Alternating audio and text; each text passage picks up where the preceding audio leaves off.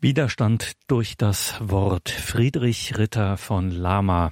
Das beschäftigt uns heute in einem zweiten Teil das Leben dieses besonderen Publizisten, Journalisten, Schriftstellers, geboren 1876 und das Martyrium hat er unter den Nationalsozialisten 1944 erlitten. Mein Name ist Gregor Dornis. Schön, dass Sie jetzt hier mit dabei sind. In dieser Credo-Sendung bei Radio Horeb. Leben mit Gott. Friedrich Ritter von Lama, ein Gautinger, Publizist Gauting, südwestlich von München an der Würm gelegen, Dort lebt auch die promovierte Germanistin und Romanistin Margarete Sedelmeier, die nach langjährigen Erfahrungen in der Entwicklungshilfe in Kolumbien eine umfangreiche Übersetzer-, Lehr- und Dozententätigkeit in Österreich und in Deutschland hatte. Sie lebt, wie gesagt, in Gauting bei München, wo besagter Friedrich Ritter von Lama lebte. Ein ausgesprochen prominenter, ein schillernder Denker, widerständig gegen alle Ideologien, ein Tausendsasser kann man auch so sagen, der auf den unterschiedlichsten geistesgeschichtlichen Ebenen seiner Zeit unterwegs war, ein brillanter, ein hervorragender Journalist und, und ein Märtyrer. 1937 bekommt er ein Schreibverbot von den Nationalsozialisten. 1944 erleidet er das Martyrium. Wer war dieser Friedrich Ritter von Lama und vor allen Dingen, worin besteht seine brisante Aktualität? Das fragen wir hier immer wieder, indem wir in sein Leben schauen, anhand des Buches von Margarete Sedelmeier, Friedrich Ritter von Lama, Widerstand durch das Wort, ein gautiger Publizist im Widerstand. Liebe Hörerinnen und Hörer, schauen Sie in die Details zu dieser Sendung im Tagesprogramm. Dort finden Sie die Bestellmöglichkeiten dieses Buches, das bei der Gesellschaft für Archäologie und Geschichte Oberes Würmtal e.V. herausgegeben Gegeben wurde Margarete Sedelmeier Friedrich Ritter von Lama Widerstand durch das Wort. Und thematisch, ganz grob thematisch, haben wir die heutige Sendung überschrieben mit Friedrich Ritter von Lama und die Mystik. Musik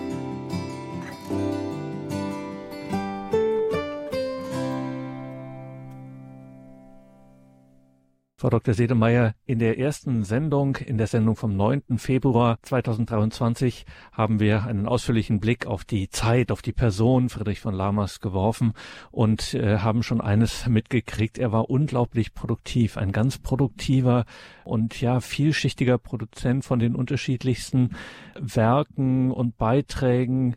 Bringt uns noch mal so ein bisschen auf den Punkt, äh, was er so alles schrieb, womit er sich beschäftigte, äh, was so sein Interesse auch war. Was Lama geschrieben hat, ich habe mich mit den Büchern äh, beschäftigt, nicht mit seinen Zeitungsartikeln, das überlasse ich weiteren Forschungen. Und ich habe, glaube ich, schon im Detail erwähnt letztes Mal, er begann mit der Übersetzung von Bestseller-Romanen, deren Message, würde man heute sagen, sich um ideologische Kolonialisierung, um Relativismus, äh, allerdings mit apokalyptischem Ende in Herr der Welt von Benson zum Beispiel äh, beschäftigt hat oder auch mit Kolonialismus, Caritas Mission in Sanguis Martyrum.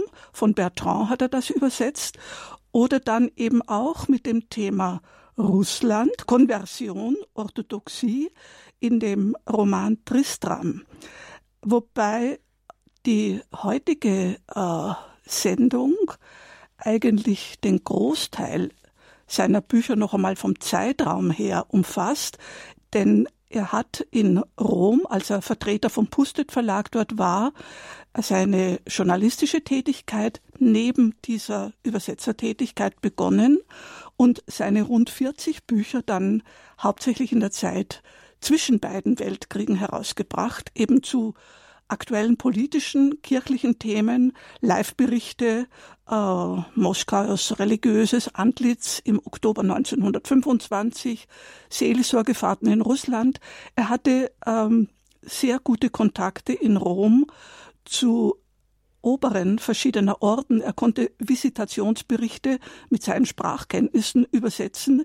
Er hat über den äh, Goldboom in Nordkanada aus der Perspektive geschrieben, wie es dann den Arbeitern sozial und ja, in jeder Beziehung geht. Er hat im Roman Sanguis Martyrum Römersklaven in Bergwerken in Nordafrika, also zur Zeit nach Christi Geburt, äh, geschildert.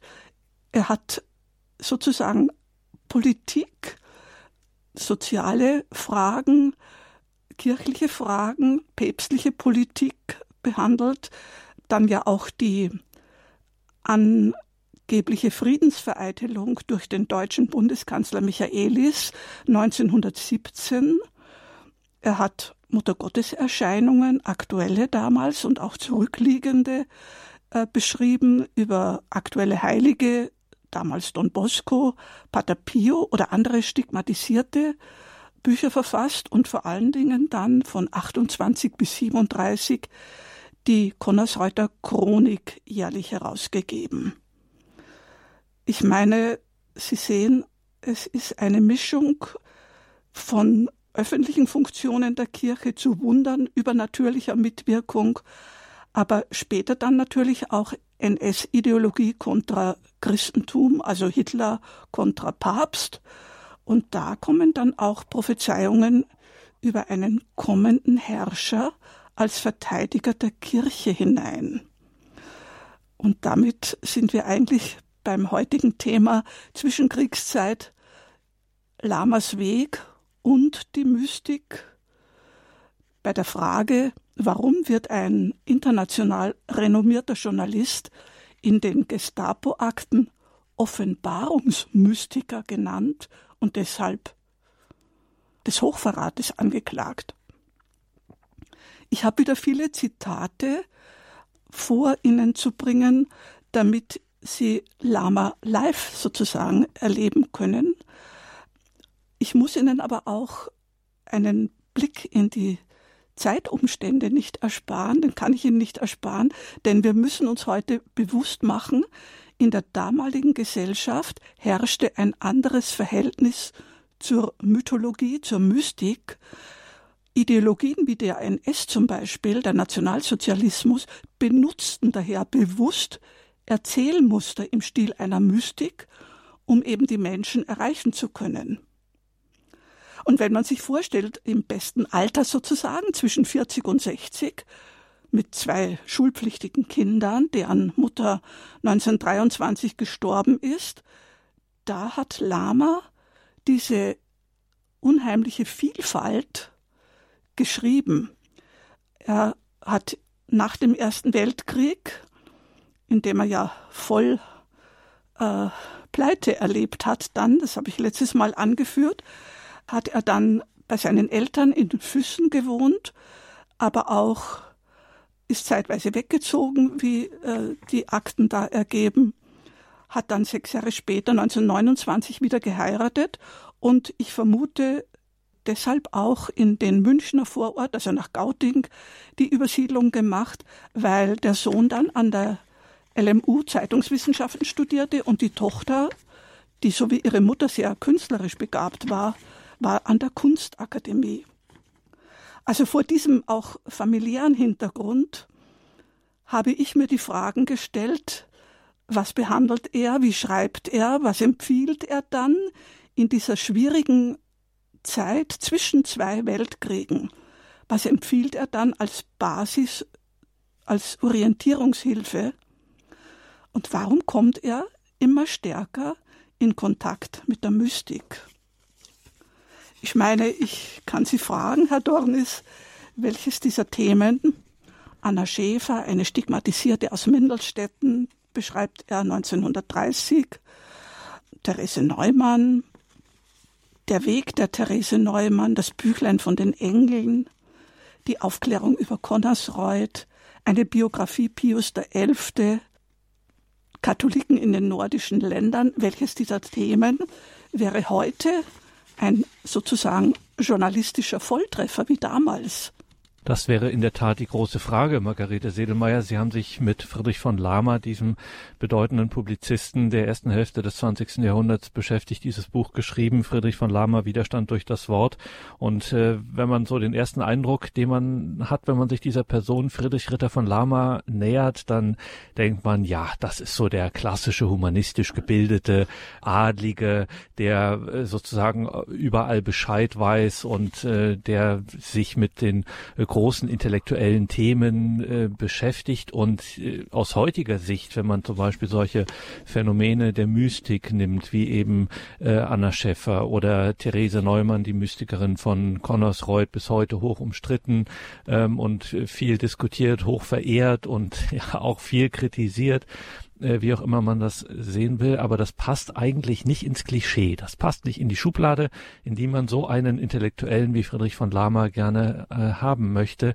Und das ist, wie Sie sagen, ein journalistischer Volltreffer. Also das, was er dazu äh, verfasst, publiziert, woran er da auch mitarbeitet, das äh, findet ein äh, breites Echo. Wie müssen wir uns denn den äh, Stil oder auch die Motivation von ihm vorstellen? Also wie schreibt er und an wen richtet sich das, was er da gerade auch in diesem Bereich Mystik, Offenbarungsmystiker, wie er da in den Gestapo-Akten genannt wird, äh, schreibt? Wie macht er das und für wen? Ja, ich meine, ich nehme als Beispiel ein Jahrbuch von Connersreuth. Ich habe mich denen ein bisschen skeptisch genähert und ich verstehe auch, dass unter dieser Konnotation eigentlich, die nicht gerade oft konsultiert werden.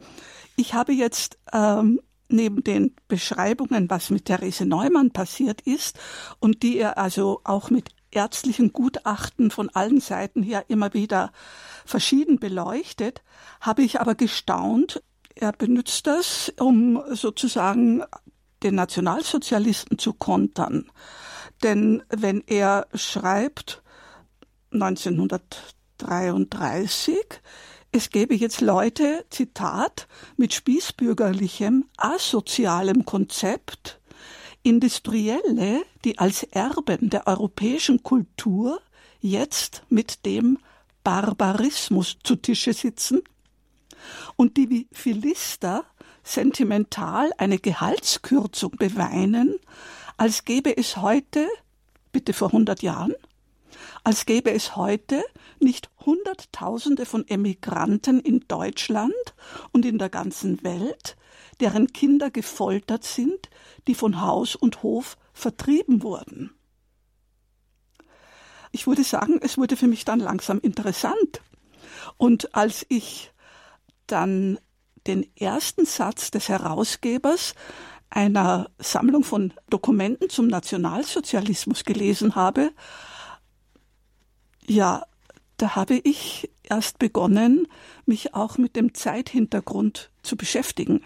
Denn dieser Walter Hofer hieß der 1957, schreibt er das, schon vor der NS-Zeit sei Deutschland geprägt gewesen, Zitat, von einer allgemeinen geistigen Verwirrung, die Hitlers Propaganda nach seiner Machtübernahme gezielt benutzte, um sie immer weiter zu steigern und die nach Millionen zählenden gläubigen Christen Deutschlands gezielt zu täuschen. Das schreibt er 1957. Und dann fährt er fort, doch vermochten nur relativ wenige Menschen, diese Dinge klar zu sehen. Und dazu muss man Lama rechnen. Ich habe letztes Mal äh, einen Blick in diese Zeitgeschichte gemacht. Ich möchte heute als Beispiel das Jahr 1923 herausgreifen, als Hitler im November in München einen Putschversuch wagt. Im Monat davor, Ende Oktober, in Hamburg von Moskau gestützte Kommunisten versuchen, eine Revolution anzuzetteln Geldpresse und Superinflation vor 100 Jahren festgestellt werden und die Franzosen das Ruhrgebiet besetzen wegen der hohen Reparationszahlungen der Ausstehenden. Ich glaube, liebe Hörerinnen und Hörer, Sie werden das Lebensgefühl der Leute damals nachvollziehen können angesichts solcher Feststellungen.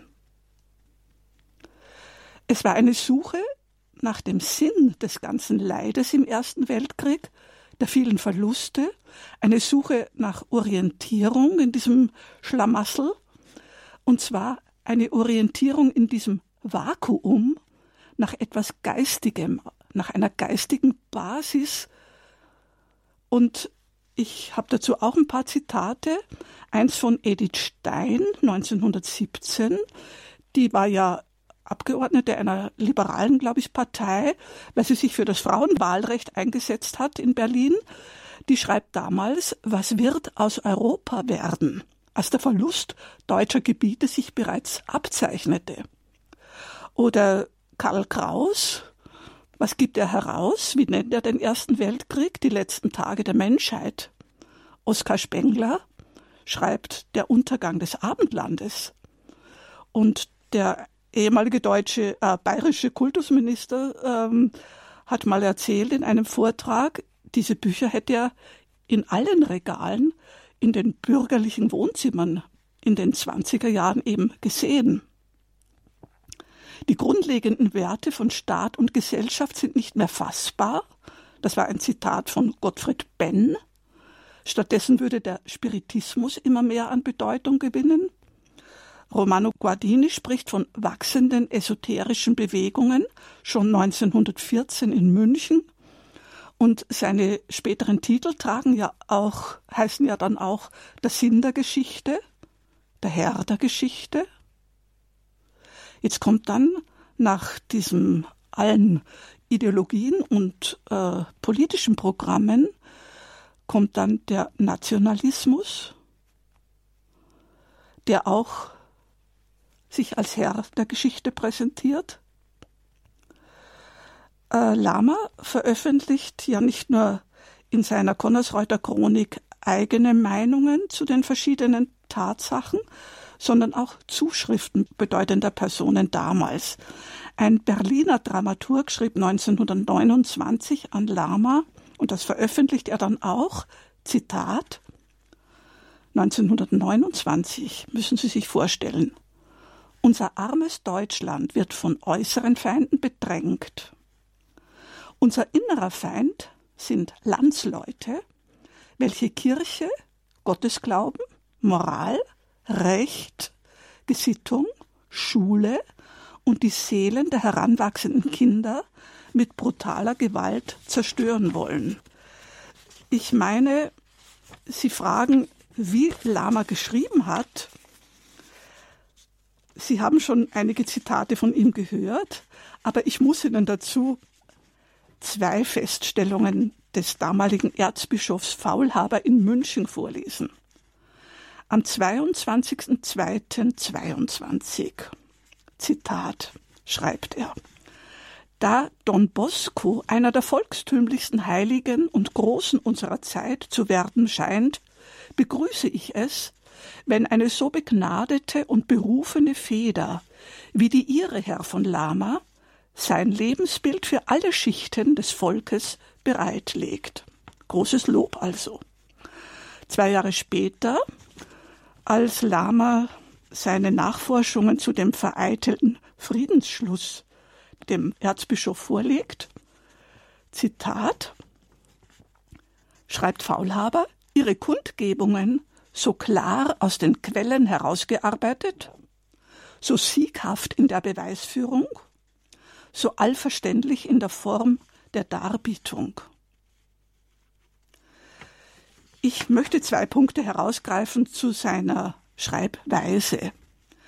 Er arbeitet sachorientiert. Am Anfang stehen nicht Behauptungen, sondern reale Erfahrung, die immer zuerst mehrfach zu überprüfen und abzugleichen ist, wie aus seinen Schriften hervorgeht, und das sowohl bei weltlichen wie bei mystischen Themen. 1925 schreibt er, ich bin der Meinung, ein Historiker müsse ein Bestreben haben, die geschichtliche Wahrheit festzustellen, gleich viel, ob es dem einen oder anderen passt oder nicht. Lama steht damit im Gegensatz zu den Forderungen der Nationalsozialisten, noch einmal abgedruckt im Völkischen Beobachter 1935, Zitat, Historiker müssen die Ziele der, die Ziele der Nationalsozialisten beachten und zwar unter auch nötiger Relativierung von Werten, manchmal eben erdende objektive Standpunkte weglassen. Das ist konträr zu Lama und auch zu dem mit ihm befreundeten Historiker Fritz Gerlich aus dem Münchner Staatsarchiv und späteren Chefredakteur der heutigen Süddeutschen Zeitung.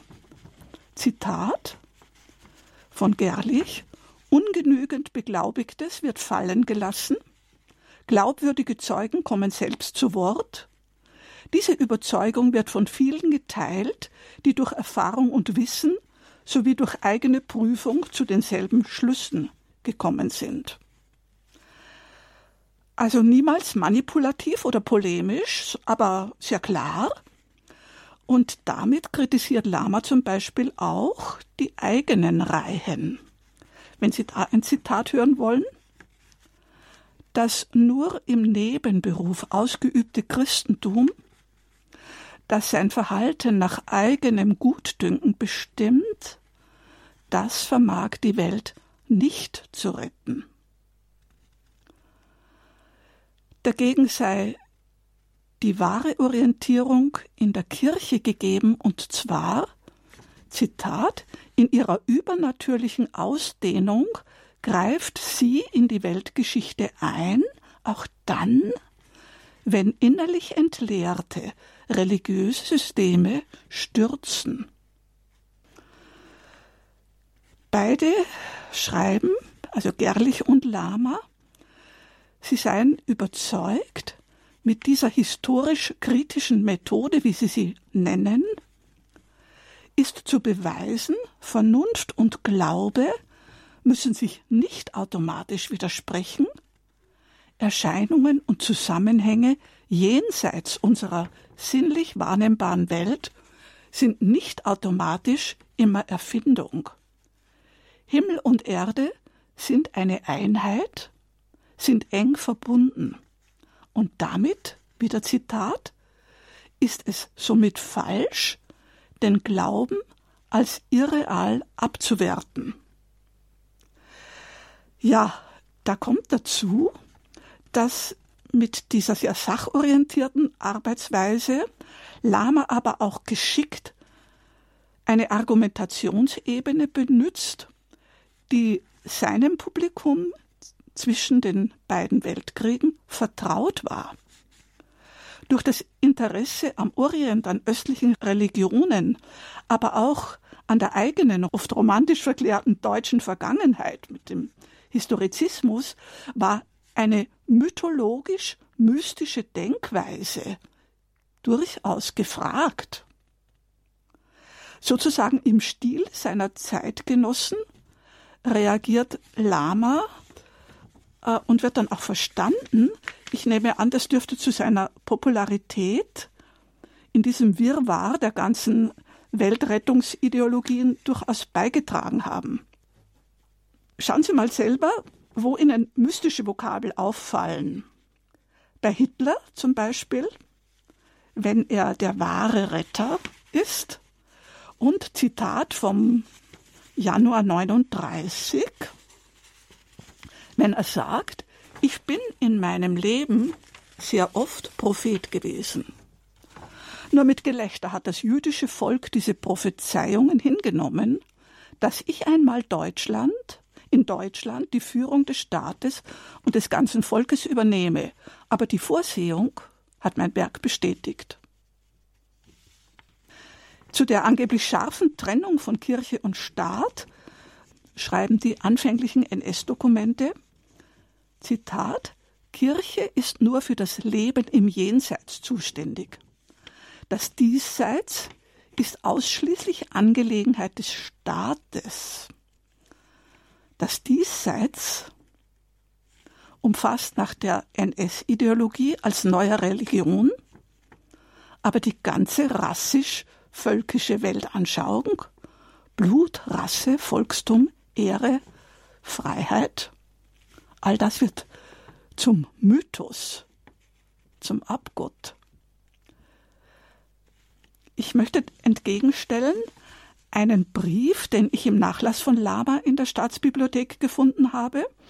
Er schreibt 1932 Wie können Sie von mir verlangen, dass ich den Nationalsozialismus anerkenne, als eine von Gott kommende und ihm dienende Bewegung.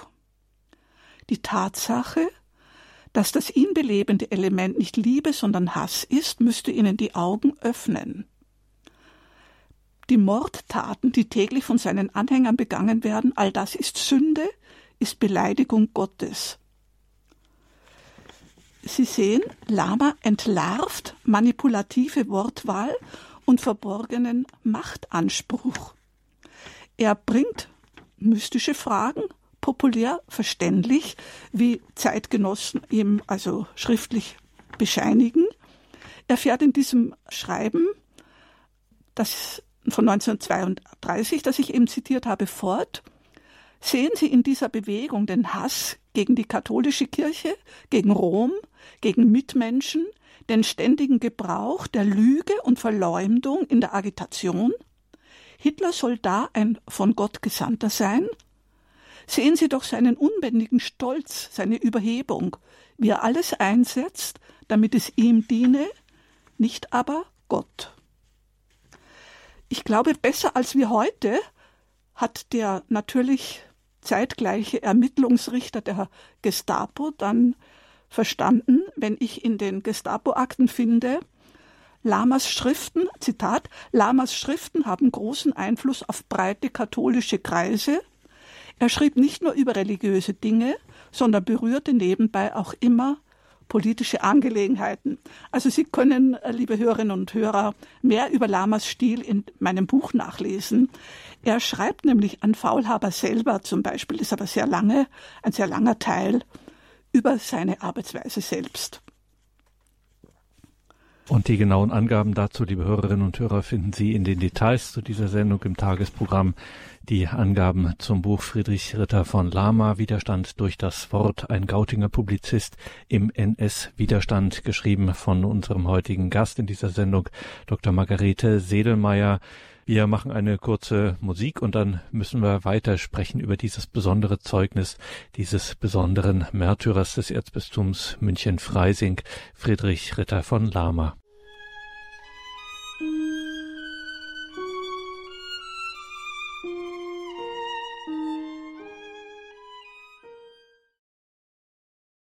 Klänge aus den 30er Jahren des 20. Jahrhunderts hier in der Credo-Sendung bei Radio Horeb Leben mit Gott. Mein Name ist Gregor Dornis und ich bin im Gespräch mit Dr. Margarete Sedelmeier. Sie hat ein Buch geschrieben über einen außergewöhnlichen Publizisten, Journalisten, Autor des 20. Jahrhunderts, der ersten Hälfte des 20. Jahrhunderts, nämlich Friedrich Ritter von Lama.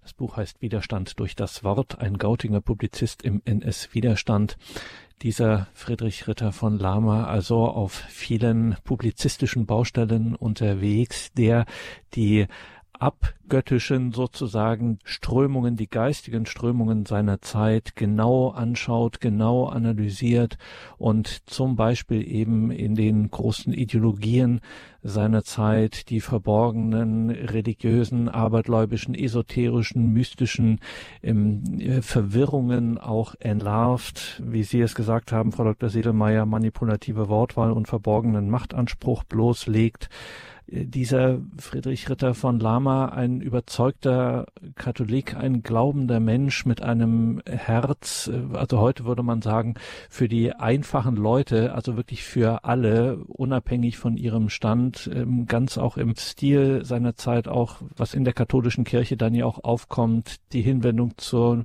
den Arbeitern, zur Arbeiterbewegung, eben zu den einfachen Menschen, auch ein internationalistischer Geist, äh, der viel korrespondiert mit der ganzen Welt, mit dem Ausland, ähm, auch darin ganz eigentlich aktuell für unsere Zeit.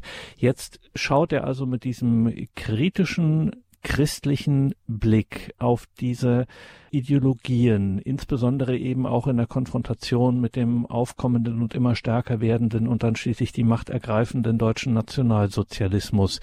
Das analysiert er ja nicht nur, er setzt dem ja auch was entgegen. Er setzt ja hier auch sozusagen ein christliches äh, Zeugnis, wie auch immer man das nennen will, dem entgegen in seiner publizistischen Tätigkeit. Was nimmt er denn da? Was setzt er dem denn entgegen? Grundlegend äh, für das, was er als Orientierung und Lösung in dieser doch chaotischen Zeit anbietet. Grundlegend ist natürlich sein Glaube an die Mitwirkung Gottes in der Welt. Von daher erklärt sich auch, dass er als Herrscherideal, um mit Otto von Habsburg äh, zu sprechen, 1975 hat er einmal gesagt, Lama vertritt genau diese Sache, die Otto von Habsburg da ausgedrückt hat. Unsere Aufgabe ist es nicht, die Geschichte zu erdulden, sondern sie mit Gott zu formen. Und man versteht von daher, warum die Anklage 1944 auf Hochverrat Offenbarungsmystiker als Vorwand nimmt. Denn die Nationalsozialisten benutzen wie einen Stempel das Offenbarungsmystiker für alle jene, die nicht die offizielle Version der NS-Staatsmystik vertreten. Und die war, das haben Sie eben gehört, Hitler ist der auserwählte Heilsbringer. Ritter von Lama hatte aber noch einen zweiten Grund. Er stand in enger Verbindung zu monarchistischen Widerstandskreisen, wie ja auch aus dem Konnersreuterring Fürst Waldburg Zeil, der eine Alpenunion protegierte, oder Erwein von Aretin, der andere äh, Redakteur der späteren Süddeutschen Zeitung, der auch hier in München einen monarchistischen Widerstandskreis angehört oder geleitet hat. Diese alle vertraten das Herrscherideal der Habsburger oder noch früherer Kaiser, nämlich von Gott erwählt zu sein, um das Land zu Gott zu führen, um für Gott einzutreten. Die monarchistische Lösung begründete Lama, und da war er für mehrere Kreise zuständig, durch den Vergleich unterschiedlicher Prophezeiungen, zum Beispiel auch von Hildegard, mit Hildegard von Bingen, eine Prophezeiung, ich kann jetzt hier gar nicht alle auszählen. Interessant ist aber, dass Lama betont, Prophezeiungen müssten immer kritisch geprüft werden. Was natürlich die NS besonders gestört hat, können Sie sich vorstellen. Zitat von Lama, ich gehöre nicht zu denen, die geradezu Jagd auf alles Außerordentliche halten. Solche Dinge sollen nur, wenn dies Gott als seinen Willen erkennen lässt, der Verborgenheit entzogen werden. Leider sind diese durch Verbreitung haltloser und sehr oft erfundener Weissagungen sehr stark in Misskredit geraten. Es ist für jeden, der auf diesem Gebiet arbeitet, Pflicht, nach den Gesetzen der Geschichts kritischen Methode zu verfahren. Ich meine, das waren klare Worte von Lama. Er hat da dann auch in den Konnersreuter Chroniken zum Beispiel 1934 Teile der Papstenzyklika, die sich gegen den Nationalsozialismus gerichtet hat, betitelt mit brennender Sorge, hat er Teile in Ausschnitten immer wieder als Zuschrift gebracht. Öffentlich war das ja, war ja die Verbreitung verboten. Der Papst und die Bischöfe, die Deutschen, die da mitgewirkt haben, betonen, der Nationalsozialismus ziele auf den ganzen Menschen ab, will ihn seines menschlichen Kerns berauben. Und ich muss sagen, genauso beschrieb es 1934 der deutsche Vizekanzler Franz von Papen in seiner berühmten Marburger Rede, wenn Sie die kennen. Er habe, das sagt er im internen Kreis, und ich fand das unter diesen Dokumenten, er habe, Franz von Papen, er als Vizekanzler und als Katholik, und jetzt beginnt das Zitat, er habe Verständnis dafür, dass eine auf Gewissensfreiheit aufgebaute religiöse Überzeugung es ablehnt, sich von der Politik im ureigensten kommandieren zu lassen. Er warnt seine Parteigenossen, Zitat, etwa dadurch aufgezwungene Glaubenskämpfe würden Kräfte auslösen, an denen auch Gewalt scheitern muss. Zitat Ende. Lama als geistiges Haupt mehrerer Widerstandskreise, wie die Gestapo notiert, betreibt mit diesen Kreisen die Wiedererrichtung, das ist Zitat jetzt, die Wiedererrichtung durch die Habsburger, die Wiedererrichtung der Herrschaft durch die Habsburger, pardon, da damit die staatspolitische Möglichkeit gegeben ist, die der politischen Kirche ablehnend gegenüberstehende NS-Regierungsform nach Möglichkeit zu zerstören. Sie werden verstehen, dass Lama in dieser monarchistischen Bestrebung im Hintergrund eben das Bild hat, Gott wirkt in der Geschichte mit. Dass das Außergewöhnliche, Zitat, das Außergewöhnliche, das durch Gott geschieht, wir auch dann in unserem Verhalten berücksichtigen müssen. Nicht der Mensch gibt das Maß vor, keine der Ideologien, sondern der Glaube verpflichtet, wie Lama sagt. Dagegen würde die Wissenschaft allein verlangen, von Durchschnitt der Menschen, es ist wieder das Zitat Lama, der Durchschnitt der Menschen, der als Gottes Ebenbild ein Gewissen und einen gesunden Sinn für die sittlichen und wesentlichen Dinge besitzt, die er instinktiv also versteht, wenn dieser Durchschnitt der Menschen vor der modernen Wissenschaft kapitulieren muss, lässt er einmal das Richtige in seinem Instinkt erkennen, dann boxt man ihn aus demselben mit ein paar geschwollenen Statistiken oder verschrobenen Professoren wieder heraus. Das war natürlich deutlich, denn schließlich mit dem Glauben an das Wirken Gottes in der Geschichte, in der Welt, verknüpft Lama die Anerkennung von Wundern. Und wieder Zitat, leider gilt es als modern, der Leugnung des Wunders zuzustimmen, aber das Wunder ist Christi Merkmal. Zitat Ende. Es sei nie zwecklos, jetzt zitiert er einen Bischof von Liverpool, der zu Besuch in Connersreuth war. Stets werde es gewirkt zur Bestätigung einer göttlichen Wahrheit. Wenn jetzt Maria in ihren Erscheinungen, auf die Lama immer wieder, auf deren Mithilfe Lama immer wieder verweist, wenn die sagt, Zitat, ich bin nicht gekommen, um die Feinde zu vernichten, sondern um die Kranken zu heilen und Sünder zu bekehren, das sagt sie bei den Erscheinungen im Saarland 1876 in Marpingen worüber Lama dann auch ein Buch herausgibt, angesichts des Krieges, des drohenden, dann ist das natürlich auch für evangelische Christen schon eine Zumutung, würde ich jetzt sagen. Auch die Mithilfe von Heiligen und Engeln.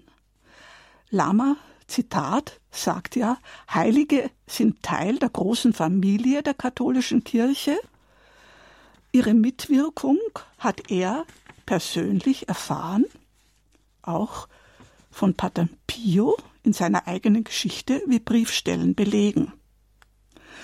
Und natürlich appelliert Lama immer wieder über die Schiene unserer Vernunft, diese Mitwirkung Gottes in der Welt zu begreifen. Zitat Gott vernichtet nicht durch das Wunder, weder die natürliche Ordnung noch eines ihrer Gesetze.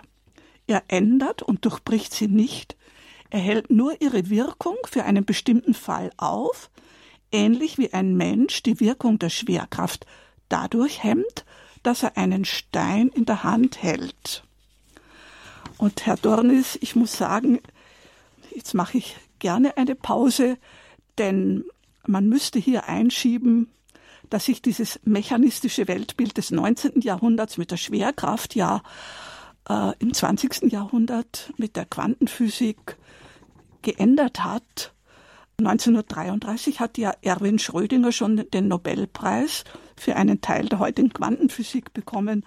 Und ich kann nur empfehlen, Interviews des vorjährigen Nobelpreisträgers für Physik zu lesen, Anton Zeilinger, als Quantenphysiker hat in seinen Interviews sich zu Gott bekannt. Ich bin persönlich überzeugt, dass es Gott gibt. Ich bin der Meinung. Und damit berufe ich mich auf Erwin Schrödinger, also auf den 1933 mit dem Nobelpreis ausgezeichneten Wiener Physiker, sagt Anton Zeilinger jetzt auch in Wien. Schrödinger war auch der Meinung, dass es eine transzendente Welt gibt.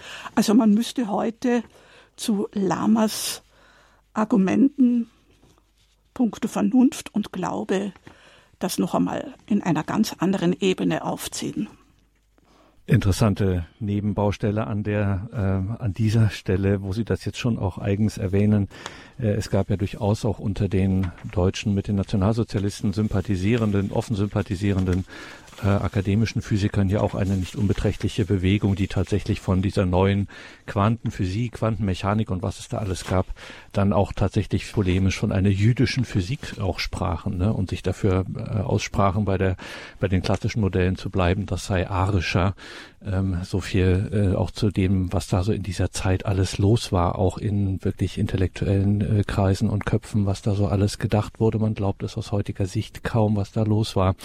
Ich will noch mal ein bisschen dabei bleiben, auch bei dieser tiefen Überzeugung, dass eben das Übernatürliche, dass Gott in der Welt wirkt und dass das auch eine wirkliche Relevanz auch hat, dass das nicht einfach nur so ein frommer Spruch ist, sondern dass es eine tiefe Überzeugung ist, die dann auch tatsächlich Handlungskonsequenzen Grenzen hat. Also die, das kann man nicht so nebenher mitführen in der Handtasche und dann jeden Sonntag mal kurz rausholen und als bunten Strauß auf den Tisch stellen, sondern das ist, äh, je heftiger die Zeiten werden, umso dringender wird eigentlich dieser übernatürliche Anruf, der damit einhergeht. Diese übernatürliche Anruf, Aufruf ähm, an den Menschen, sich der gesellschaftlichen Wirklichkeit zu stellen und ihr eben auch äh, sich entgegenzustellen, wenn es denn eben so sein muss. Also dem Rat in die Speichen zu fallen, wie das auch mal formuliert wurde. Friedrich Ritter von Lama ist einer von diesen äh, herausragenden Menschen, intellektuellen und gleichzeitig auch ganz einfachen Menschen dieser Zeit, die eben aus dieser Überzeugung leben. Wo kommt das her? Wie kommt er da hinein, auch äh, biografisch aus seinem Leben? Wo sind da die einzelnen Grundlagen, die Basis, die Stationen zu diesem Weg in diese tiefe mystische Welt, äh, die er da kennenlernt, in die er eintaucht? Auftaucht und die ihn dann tatsächlich ja auch bis zu diesem Martyrium 1944 äh, führt, in dem äh, er eben dann als mit diesem Vorwurf, dem nationalsozialistischen Vorwurf, Offenbarungsmystiker zu sein, dann tatsächlich in den Tod geht und zum Märtyrer wird. Ich glaube, ähm, Sie erinnern sich, in der letzten Sendung erwähnte ich schon Lamas Mutter, dürfte eine mystische Veranlagung äh, vererbt haben an ihre Kinder. Der jüngste Bruder Lamas ist bekannt geworden. Er war Pater in Tirol und Deutschland. Er hat auch nach dem Krieg noch die Geschichte der Mystik in Österreich herausgegeben. Er hat sehr früh mit Professor Wutz in Eichstätt, der ja dann auch für Connersreuth zum Teil zuständig war, einem Altsprachler mit Aramäisch und so weiter. Zudem hatte er schon früh Beziehung und dieser Pater Severin wurde bekannt durch sein Heilungscharisma. Die Frau, die erste Frau von Lama, schickte nach Connersreuth ihre, ihr Aquarell, das ich dann in Abbildung in den Connersreuther Chroniken gefunden habe. Sie malt Christus und fragt bei Therese Neumann an, ob die ihn auch so sehe oder ob das ähnlich sei. Und das ist ein wunderbares Aquarell.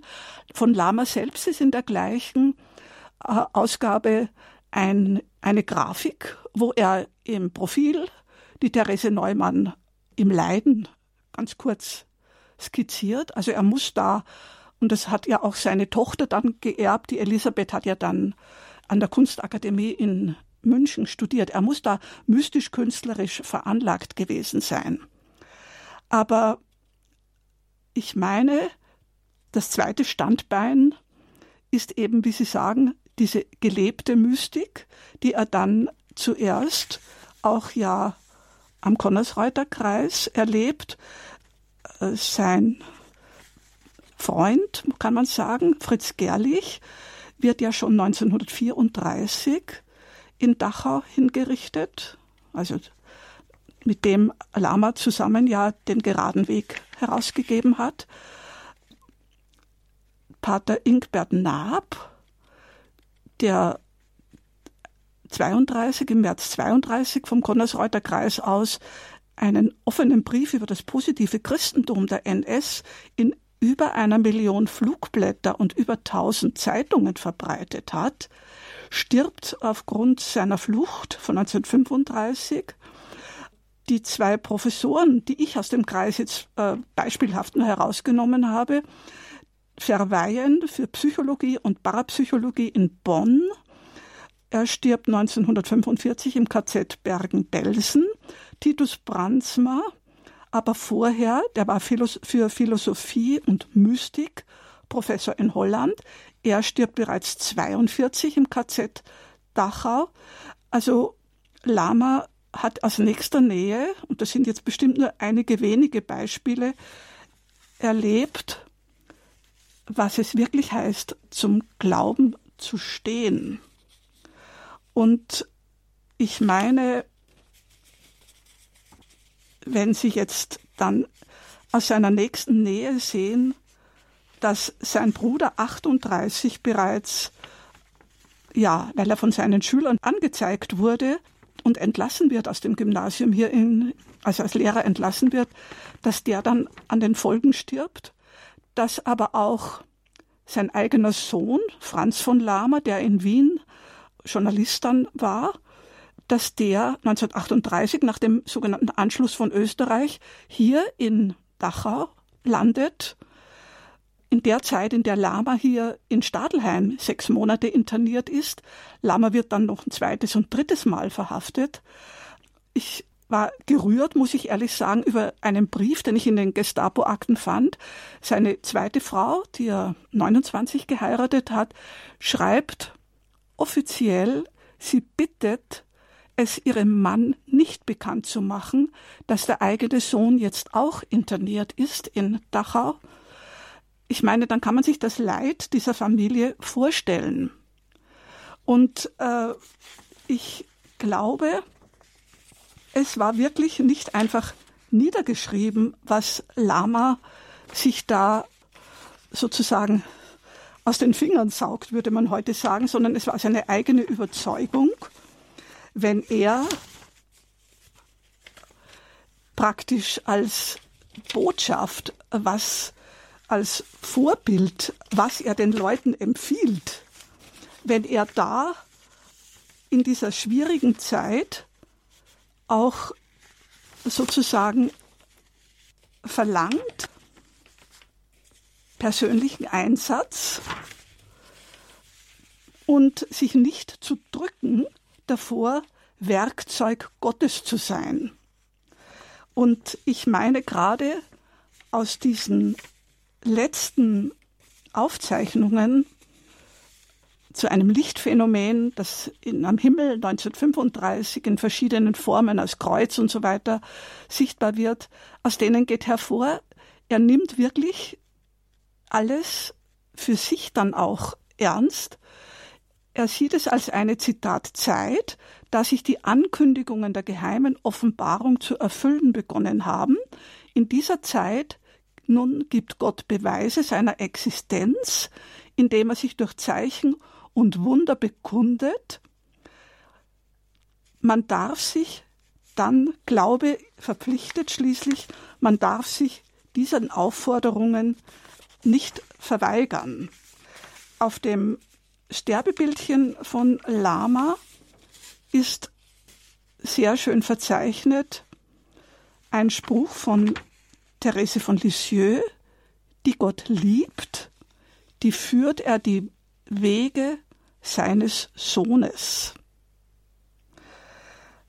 Ich glaube, diese gelebte Mystik, Werkzeug von Gottes Willen zu sein, entspricht der christlich-katholischen Glaubensethik, ich habe da mal gelesen, drei Säulen, Caritas, Missio, Martyria. In diesem Sinne schreibt Lama einmal, Zitat, Krankheit und Leiden sind ein ganz natürliches Mittel, um unseren Gedanken wieder die Richtung zu Gott zu geben. Es ist so ein Mix, wenn ich diesen Weg von Lama in die mystische Dimension zusammenfasse, für uns heute nicht einfach zu verstehen. Ich war auch überrascht, als ich dann zum Vergleich Predigten des evangelischen Vikars in Gauting heranzog. Er war Vertreter der Bekennenden Kirche, Walter Hildmann. Er war noch nicht 30. Er sagt in seiner Predigt, so tobt die Schlacht des Guten mit dem Bösen in jedem einzelnen Menschen, in jedem Volk, in der ganzen Weltgeschichte, im Kosmos. Aber das Unheimliche heute ist, dass es dem Lügner von Anfang, das gibt da unter Anführungszeichen, dem Lügner von Anfang gelungen ist, diese Kämpfe und Fronten zu vertuschen. Ein Kennzeichen dieser Vernebelung ist die Parole der Weltmenschen. Die Welt ist ewig und wir sind ihre erhaltenden Verwalter. Es waren tiefgläubige Christen, die den eigentlichen Kern der NS-Ideologie nicht nur erkannten, sondern auch öffentlich zu benennen wagten. Wenn Bonhoeffer zum Beispiel Hitler einen Ver-Führer nennt, dann widersprach er dessen totalitärem Anspruch sehr deutlich. Und die Message von Lama für heute auch müsste noch einmal diskutiert werden. Zitat, sich Gottes Willen nicht zu verweigern, wenn er uns als Werkzeug seines Wirkens in dieser Welt einsetzt.